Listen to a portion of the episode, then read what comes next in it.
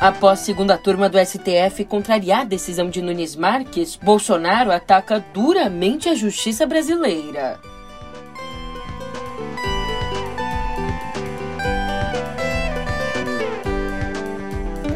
E fica decidido que Moro não pode ser candidato por São Paulo.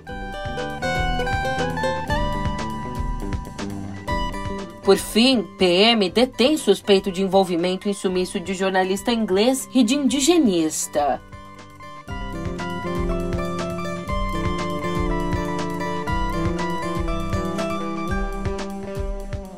Um ótimo de uma ótima tarde, uma ótima noite para você, menos para Bolsonaro, que tem passado os últimos dias daquele jeito.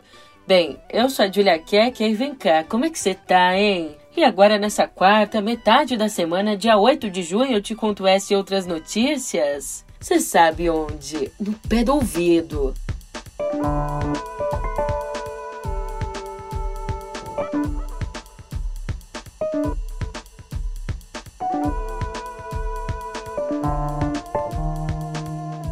O clima fechou. A decisão da segunda turma do Supremo Tribunal Federal de manter a cassação do deputado estadual Fernando Francischini provocou no presidente Jair Bolsonaro um ataque de fúria tão intenso, mas tão intenso que foi intenso até para os padrões dele.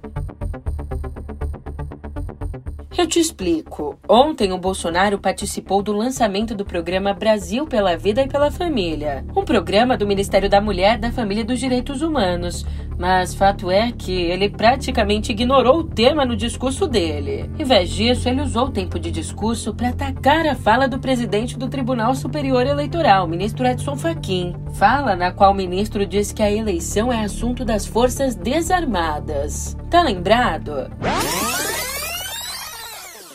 A contribuição que você pode fazer é uma contribuição de acompanhamento do processo eleitoral. Quem trata de eleições são forças desarmadas. E, portanto, as eleições dizem respeito à população civil que, de maneira livre e consciente, escolhe seus representantes. Logo, diálogo, sim, como disse, colaboração, sim, como eu disse. Mas na justiça eleitoral, quem dá a palavra final é a justiça eleitoral. As Forças Armadas descobrem centenas de vulnerabilidades. Apresenta nove sugestões. Não gostaram. Eleição é coisa para forças desarmadas.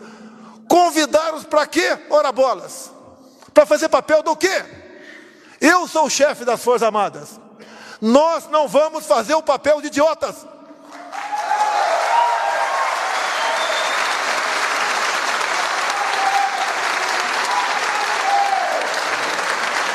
Eu tenho a obrigação de agir. Será que três do Supremo Tribunal Federal, que pode muito, pode continuar achando que pode tudo? Eu não vou viver como um rato. Tem que haver uma reação.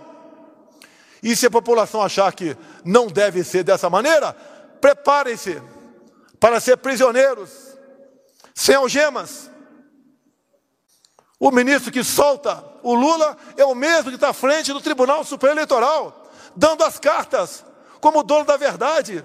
O que ele fez essa semana que passou? A política externa é minha e do ministro França, do Itamaraty. Ele convida em torno de 70 embaixadores e eles vão lá para dentro do TSE e ele, de forma indireta, ataca a presidência da República como homem que não respeita a Constituição, que não respeita o processo eleitoral, que pensa em dar um golpe e conclui de forma indireta. Acabou as eleições imediatamente, seu chefe de Estado deve reconhecer o ganhador das eleições, para que não haja qualquer questionamento junto à justiça. O que, que é isso? Se não um arbítrio, um estupro à democracia brasileira? Ainda, o presidente reclamou muito da condenação de Francisquini, caçado por disseminar notícias falsas contra as urnas eletrônicas, uma conduta que o presidente repete aí continuamente. Mas vem cá, você ainda achou pouco? Pois, olha que bonito, no Dia Nacional da Liberdade de Imprensa, Bolsonaro acusou os veículos de comunicação de serem fábricas de fake news e sugeriu o fechamento deles. Não existe tipificação penal para fake news. Se for para punir com fake news a derrubada de páginas, fecha a imprensa brasileira, que é uma fábrica de fake news, em especial Globo, Folha. Ah, e antes que eu me esqueça, o chefe do executivo insinuou ainda que não cumpriria ordens do STF. Eu fui do tempo que decisão do Supremo não se discute, se cumpre. Eu fui desse tempo. Não sou mais. Eu só digo uma coisa. Você sabe o que foi isso, né? As explosões nervosas do presidente. Pegou a referência? Ó, e para você entender, eu vou esmiuçar aqui. O motivo da ira presidencial foi a decisão da segunda turma do STF que, por três votos a dois, derrubou a liminar do ministro Cássio Nunes Marques, que suspendia a cassação pelo plenário do TSE de Fernando Francischini. Ou seja, para desembaralhar aqui as situações, num primeiro momento, o Francisquini foi caçado por divulgar em uma live lá em 2018 notícias falsas sobre fraudes em urnas eletrônicas. Sobre o TSE, pela primeira vez o tribunal caça o mandato de um deputado estadual por fazer ataques à urna eletrônica. Daí, nos últimos dias, Nunes Marques decidiu comprar essa briga para si e devolver o mandato ao parlamentar em uma canetada, a partir ali da decisão monocrática. Até que ontem, a segunda turma do Supremo se reuniu e decidiu que seja mantida a perda do mandato decretada pelo TSE. Reitere-se que a imposição de sanção consistente na perda de mandato de quem tenta minar a credibilidade das urnas eletrônicas é de extrema gravidade e se volta contra o mais caro em uma democracia, o pacto social da confiança no resultado das eleições, afigurando-me em análise concreta medida adequada, necessária e proporcional em sentido distrito para os fins de fulminar a semente da desconfiança do sistema do voto eleitoral, repercutindo nas bases da democracia. Sendo assim, com as vênias de estilo, em juízo típico de prelibação, a decisão ora submetida a referendo não possui, a meu ver, os elementos hábeis a ser ratificada, razão pela qual voto por sua cassação.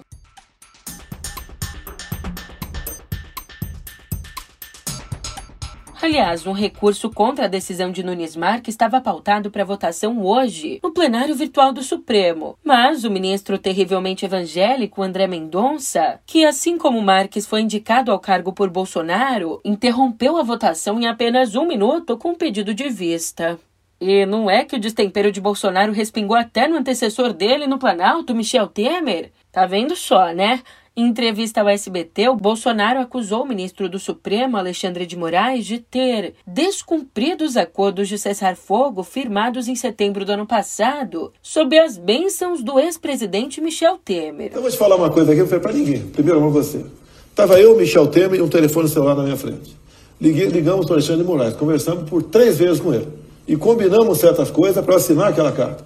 Ele não cumpriu nenhum dos itens que combinei com ele. Logicamente, eu não gravei essa conversa, tá? por questão de ética, jamais falei isso, mas eu retiro para você. O senhor Alexandre Moraes não cumpriu uma só das coisas que nós acertamos naquele momento para assinar aquela carta. Que era o quê? Não, não vou te falar ah, isso tá. aqui. Tá? A carta está tá pública, nós combinamos ali, são outras questões para exatamente diminuir a pressão sobre essa perseguição que ele faz até hoje em cima de pessoas que me apoiam. Como, por exemplo, em cima do próprio é, deputado Francis Kine. Mas Temer fez questão de sair da caverna. Opa! Temer fez questão de ir a público se pronunciar, negando a existência de um pacto e afirmando que, abre aspas, as conversas se desenvolveram em alto nível como cabia uma pauta de defesa da democracia. Não houve condicionantes e nem deveria haver, pois tratávamos ali de fazer, de fazer um gesto conjunto de boa vontade e grandeza entre dois poderes do Estado brasileiro. Fecha aspas. E ontem o dia também não foi fácil para Sérgio Moro.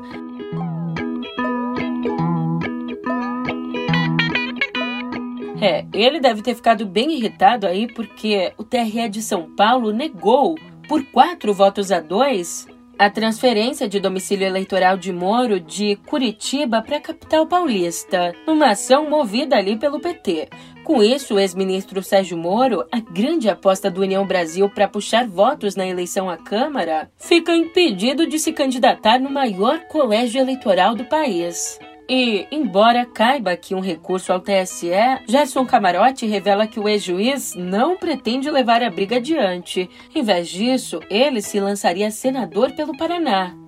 E no Twitter, o Moro se disse surpreso com a decisão do TRE, escrevendo, abre aspas, nas ruas eu sinto o apoio de gente que, como eu, orgulha-se do resultado da Lava Jato e não desistiu de lutar pelo Brasil. Anunciarei em breve os meus próximos passos mas é certo que eu não desistirei do Brasil. Então agora a gente espera aí a volta dos que não foram. O ministro que ia se candidatar à presidência não foi. O ministro que ia se candidatar à Câmara não foi. Agora o ministro que possivelmente vai tentar se candidatar ao Senado. Vamos ver se nessa terceira tentativa dá. E voltando agora a um assunto importantíssimo que a gente já conversou por aqui ontem, e agora a gente retoma porque a PM do Amazonas anunciou ontem a prisão de um suspeito do desaparecimento do jornalista inglês Don Phillips e do indigenista e funcionário da FUNAI Bruno Araújo. Os dois sumiram na manhã de domingo no Vale do Javari, no Amazonas. Identificado apenas como Pelado, o suspeito foi interrogado na noite de ontem, mas até a publicação do podcast não há informações sobre o que ele disse à polícia. Segundo vigilantes indígenas que atuam na região, a segunda maior terra indígena do país, e estão fazendo buscas desde domingo, Philips e Araújo teriam sido vítimas de uma emboscada, supostamente encomendada por traficantes de drogas. Sobre o desaparecimento, ONGs e entidades jornalísticas e ambientalistas de todo o mundo cobraram do governo brasileiro explicações e também uma solução para o desaparecimento da dupla. As famílias deles também pediram pressa. Em nota, a companheira e dois irmãos de Araújo disseram ainda terem esperanças de que tenha ocorrido algum acidente com o barco. Já Alessandra Sampaio, esposa de Phillips, gravou um vídeo apelando para que as autoridades intensifiquem as buscas. Oi, meu nome é Alessandra Sampaio e eu sou a esposa do Dom Phillips, que está desaparecido, junto com Bruno Pereira, lá na Amazônia. É, eu queria fazer um apelo para o governo federal e para os órgãos competentes a intensificar as buscas, que a gente ainda tem um pouquinho de esperança de encontrar eles mesmo que eu não encontre o amor da minha vida vivo. Eles têm que ser encontrados, por favor. Intensifiquem essas buscas. Eu não quis falar antes porque a família toda está muito chocada e a gente não está sabendo reagir. Mas eu estou fazendo esse apelo, por favor, para intensificar essas buscas. Obrigada. Já o presidente Jair Bolsonaro, como de praxe, tirou do colo dele a responsabilidade pelo desaparecimento. Segundo ele, Araújo e Phillips fizeram uma aventura não recomendável numa região completamente selvagem. De manhã, uma viagem entre São Rafael e Atalaia do Norte, de mais ou menos três horas, e à tarde fomos comunicados, né, no caso a Marinha, do, que eles não tinham chegado a destino. E no próprio domingo à tarde começaram as buscas. O que, que nós sabemos até o momento, que no meio do caminho teria se encontrado com duas pessoas, que já estão detidas pela Polícia Federal, estão sendo investigadas.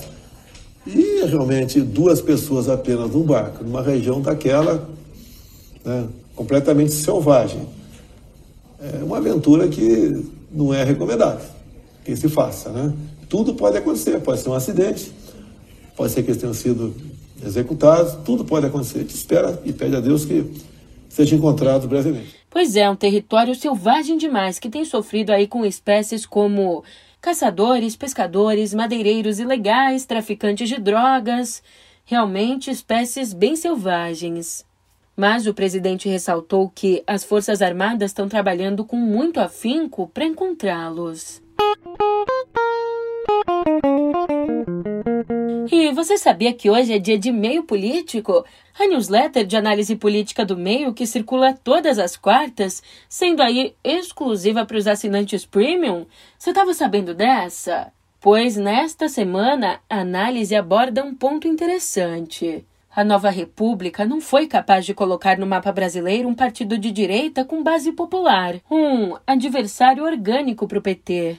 Bom, por um tempo, acidentalmente, o PSDB ocupou esse papel, mas era um coringa. Sabe, os tucanos não eram dados à oposição aguerrida, os líderes do PSDB não mobilizavam multidões e, ora, sequer estavam à vontade nesse papel de ser de direita. Só que foi a ausência de um partido assim que gerou o antipetismo. Sem emoção positiva por uma legenda, alguns eleitores se definiram pelo que não queriam.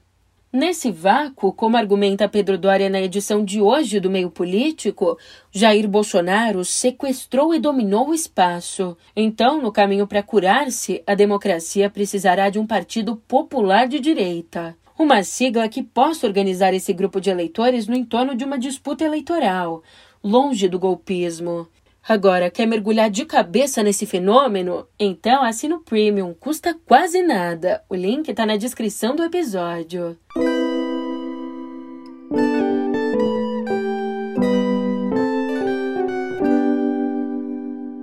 O diretor do INPE, o Clésio Dinardim, pediu explicações ao governo federal do porquê o órgão foi excluído de uma recém-criada Câmara Técnica que reavalia os dados sobre desmatamento produzidos pelo próprio Instituto. Ou seja, sem a participação de pesquisadores do INPE, reunindo aí representantes dos Ministérios do Meio Ambiente, Agricultura, Defesa, Economia e Justiça, a Câmara Técnica quer qualificar os dados de desmatamento e incêndios a fim de diferenciar crimes ambientais de outras atividades. Fecha aspas. Bom, eventualmente um técnico e outro até podem ser convidados, mas eles não têm direito a voto.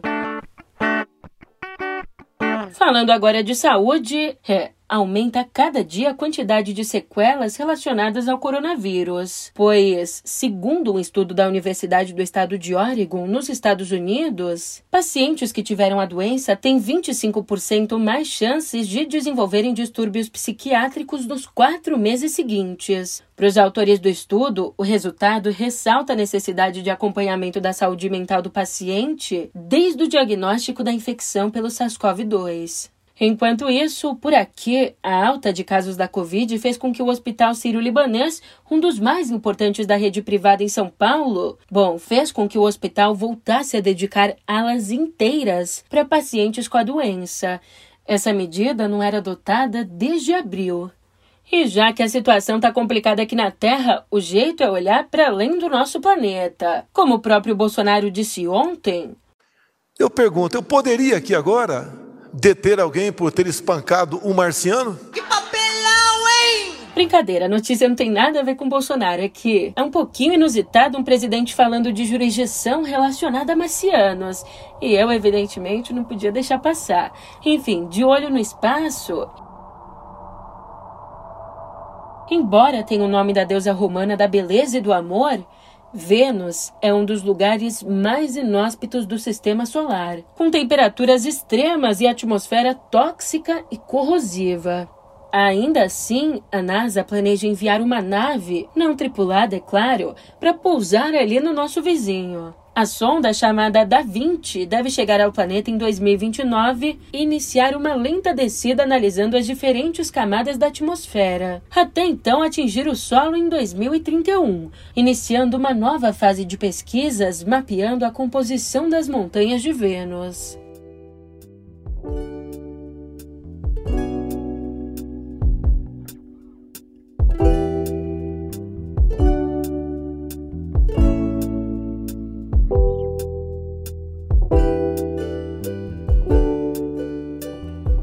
Gente tá sim precisando e merecendo aquecer o coração. Por isso, agora eu te conto que dois cantores que marcaram gerações e nos deixaram cedo demais, agora têm seus trabalhos revisitados. Mas é claro que o sol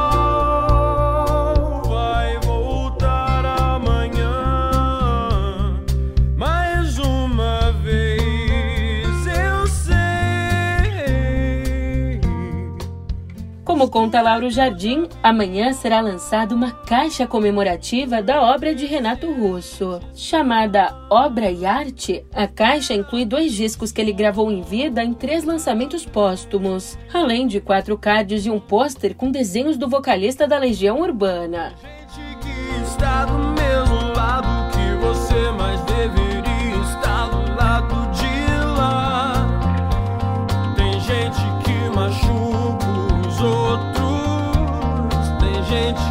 Já em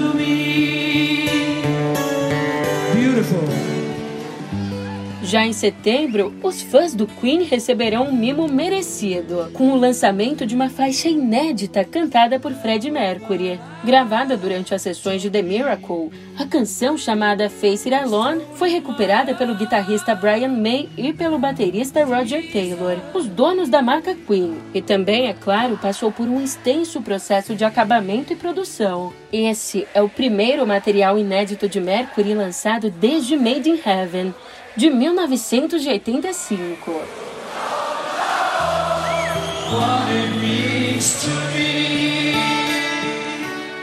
E quem não acompanha o mundo dos quadrinhos pode não saber, mas o gênero tem uma espécie de Oscar, o Prêmio Eisner, uma homenagem ao lendário Will Eisner, criador do Spirit. Acontece que nesse ano dois brasileiros estão na disputa pelo Oscar dos quadrinhos. O ilustrador e roteirista paulista Fido Neste concorre como melhor adaptação por 1984, baseado na obra distópica de George Orwell. Já Mike Deodato, um desenhista paraibano famoso pelos trabalhos na Marvel e na DC, pode levar nova série e série de humor por Nem Todo Robô. Os vencedores serão anunciados na Comic Con de San Diego, na Califórnia, entre 21 e 24 de julho. E ainda folheando as páginas, escolhida pelo público, a autobiografia Confesso que Vivi, do poeta e diplomata chileno Pablo Neruda, vencedor do Nobel de Literatura de 71, Bom, confesso que vivi é o tema de hoje do Clube da Leitura CCBB, no Rio, com uma palestra do também poeta Carlos Nejar. Presta atenção, ó, o evento começa às 3 horas da tarde e os ingressos gratuitos podem ser retirados na bilheteria do CCBB. Mas assim, teve um imprevisto, você não é do Rio, não conseguiu ir ao encontro? Pode ficar tranquilo, porque a conversa vai ficar disponível no canal do Banco do Brasil no YouTube a partir do dia 15. Ah, e ó, amanhã o público já pode votar via Twitter do CCBB do Rio de Janeiro para escolher um livro de Júlio Verne, que é o tema do Clube da Leitura do mês que vem.